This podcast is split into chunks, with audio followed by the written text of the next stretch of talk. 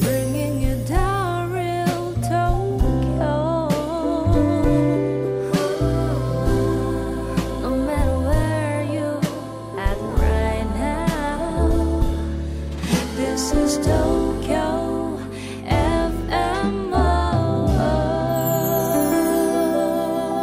FMO.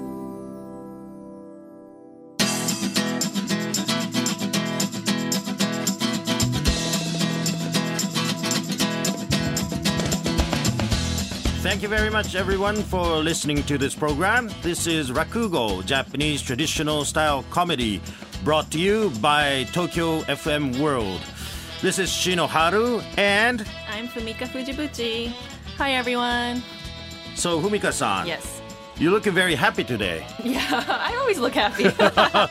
no, sometimes you look grumpy. really? No, I think it's because it's um sunny and nice weather, nice and cool, no Yes. humidity. Yes. But um, And guess also, what? Yeah. what? Mm-hmm. Also what? No. Yeah. Listen, listen. So we have um another message from a listener. Yes. And we got we got it a little while ago, and I, I apologize for not being able to introduce it earlier. Mm-hmm. But it's um From where? from Florida in America, and it's Sarah D who sent it to us. Yes. And let me introduce it. Okay. Hi, Tatekawa-san and Humika-san. I just wanted to let you know how much I'm en- I am enjoying this program. I'm kind of terrified of Japanese ghost stories, so I was hesitant to listen to number 10. Mm-hmm. But I'm glad I did because it was really good. And the story about the beetle in the last episode was very charming. Earlier this month, Osaka celebrated Obon festivities, and it made me wonder, are there any Nakugo stories about Obon? Also, did either of you do anything to celebrate Obon? I hope there are many more episodes to come and that more people will get the courage to write to you. Thanks again for such an entertaining, educational, and relaxing show. Wow, that's a Yeah. great message. Yeah, thank you, Sarah. Yes, I would like to thank her for her courage to uh, write to us. Yeah, and how flattering to s- um, know that she thinks our show is entertaining, educational, and relaxing. Wow. right? Great. It- It's got uh, three important factors for a good program. Definitely, yeah. so we're doing pretty good, I guess.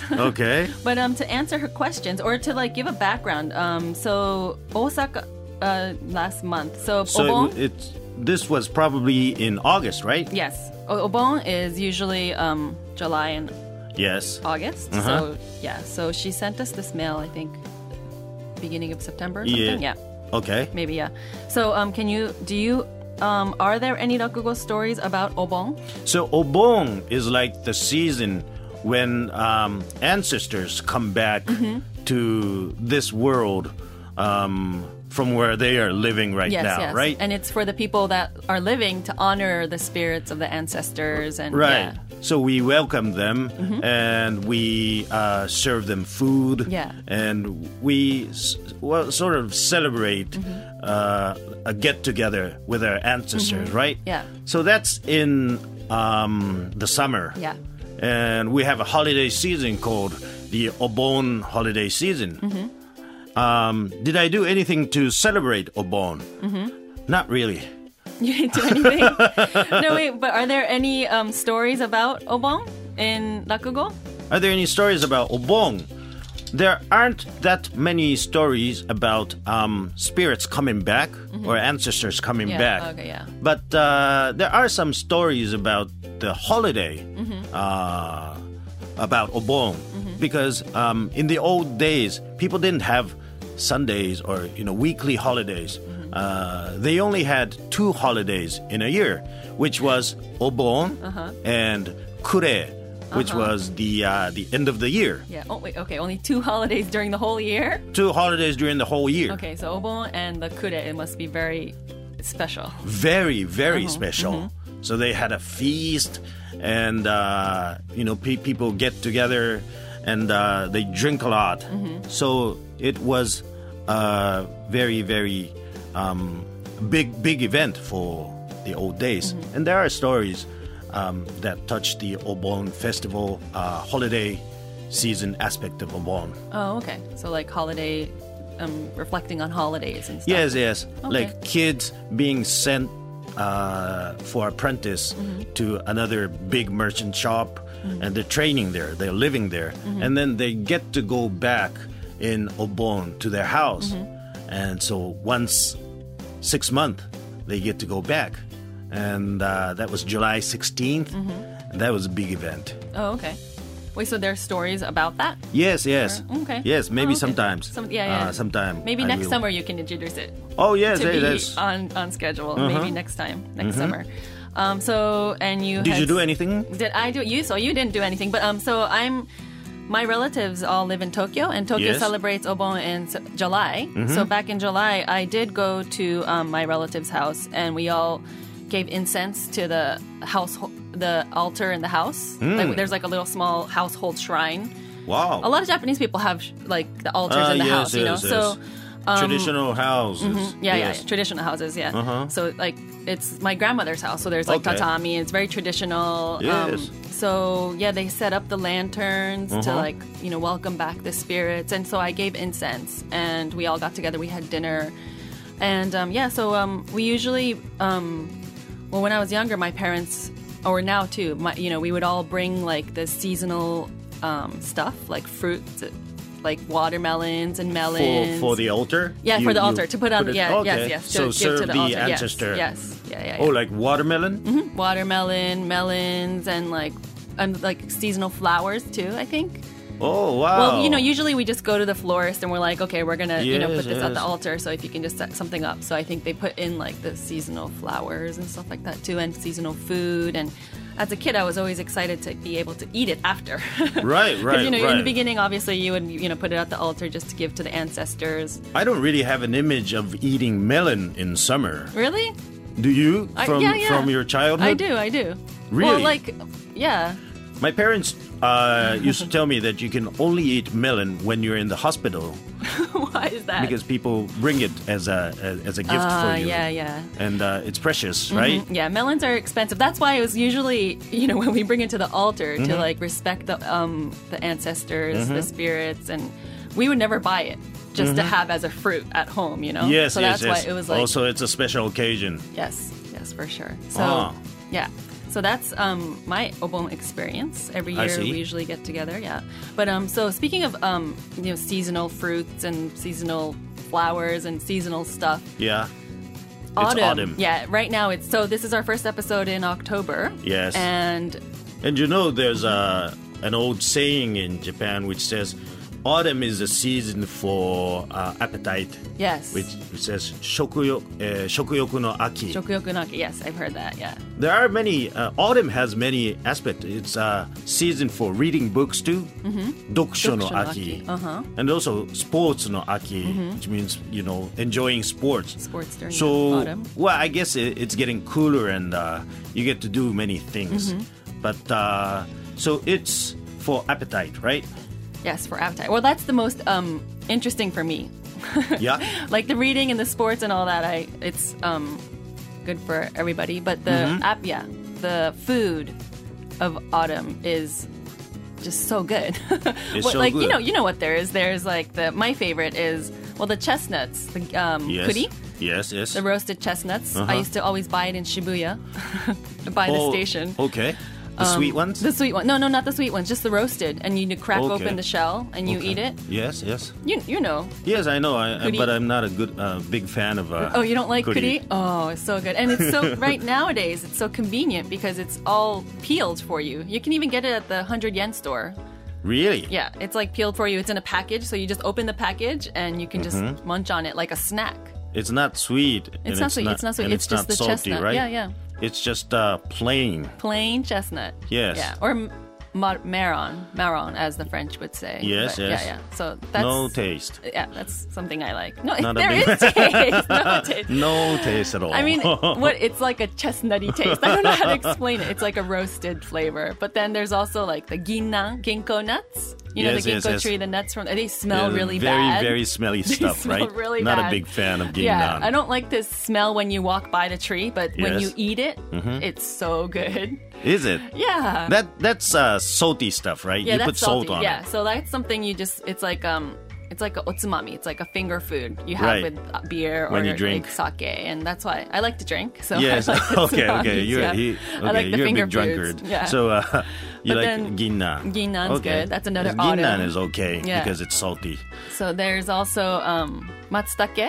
What is it? Matsutake is. but I don't what- have that. That's so what- expensive. what is, um, matsutake mushroom? Matsutake mushroom. Yeah, I don't think there's another like I don't think there's a translation for that. Yes, just yes, matsutake yes. mushroom, known as Uh-huh. the most expensive mushroom in the world, probably. Right, right, I would right. think. It it's really costly, right? yeah, have like you, it's expensive. Like, Like I've what? seen, one one matsutake mushroom would be like eight thousand yen. yeah, or Uh, some- depending on you know the quality of it, Yes, probably yes. even more. even more. Yeah, because Yes. sometimes you see in the news where it's like they have a box with three matsutake mushrooms and it's like forty thousand yen or something. You're Wow. like, what for mushrooms? Wow, wow, wow.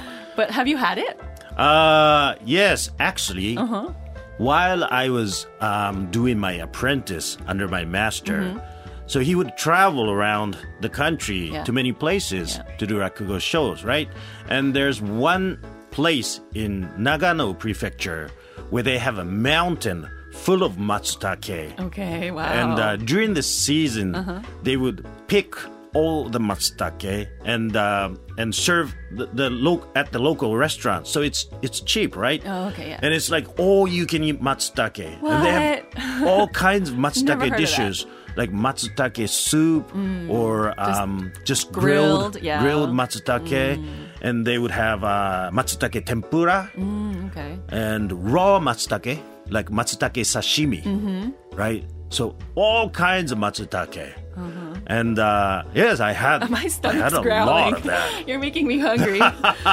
you so you tried it all. You've tried I every tried kind it of all. matsutake.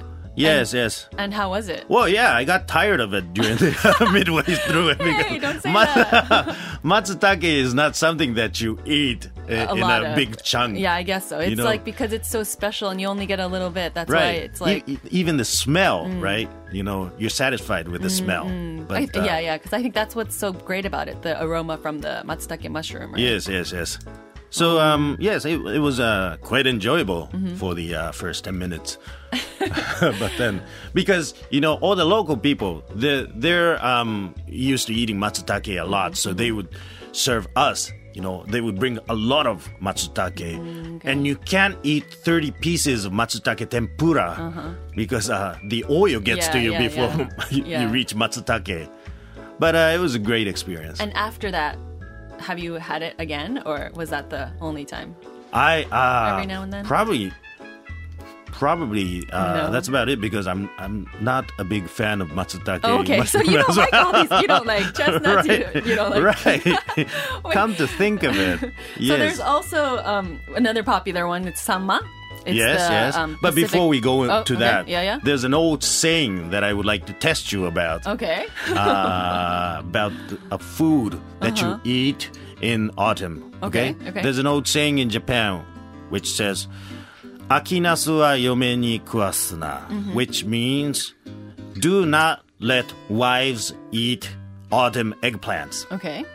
Now, do you know what that means? I have no idea. do not let wives eat autumn, eggplants. eggplants. Okay. Um, what does eggplants resemble? I don't know. Like, I don't know. Is it even a? It's a summer food. Eggplant? No, it's an autumn food. Actually, I don't know. Autumn, but I guess Actu- the fact that they're saying it's an autumn eggplant, it means that it's an autumn.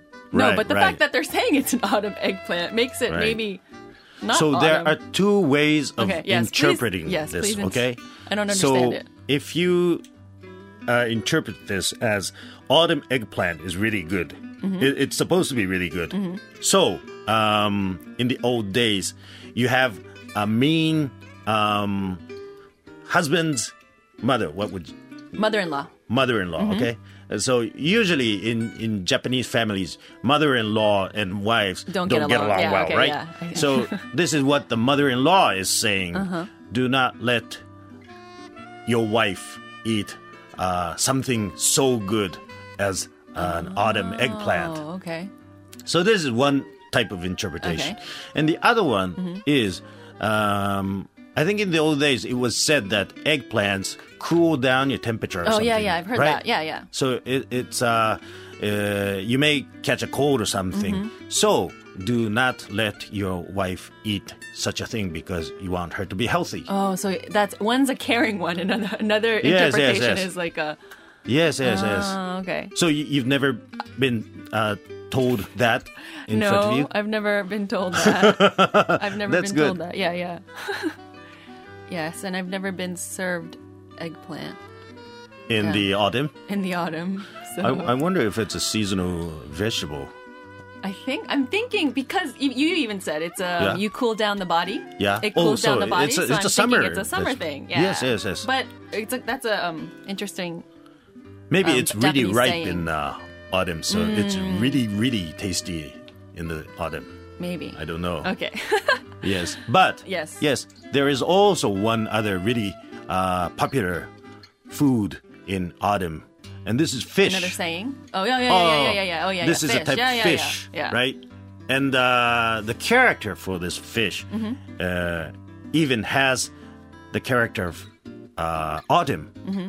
This so how you write this fish is called uh, autumn sword fish, right? Mm-hmm. The And this Chinese is called- characters. are right? Spelling. Yeah, yeah. uh, And it's called samma. Sama. Yes, and there is a rakugo that deals with sama, and I would love to tell you the Mm-hmm. Oh, story really? Oh, about okay. maybe top three most popular rakugo there is classical Really? rakugo.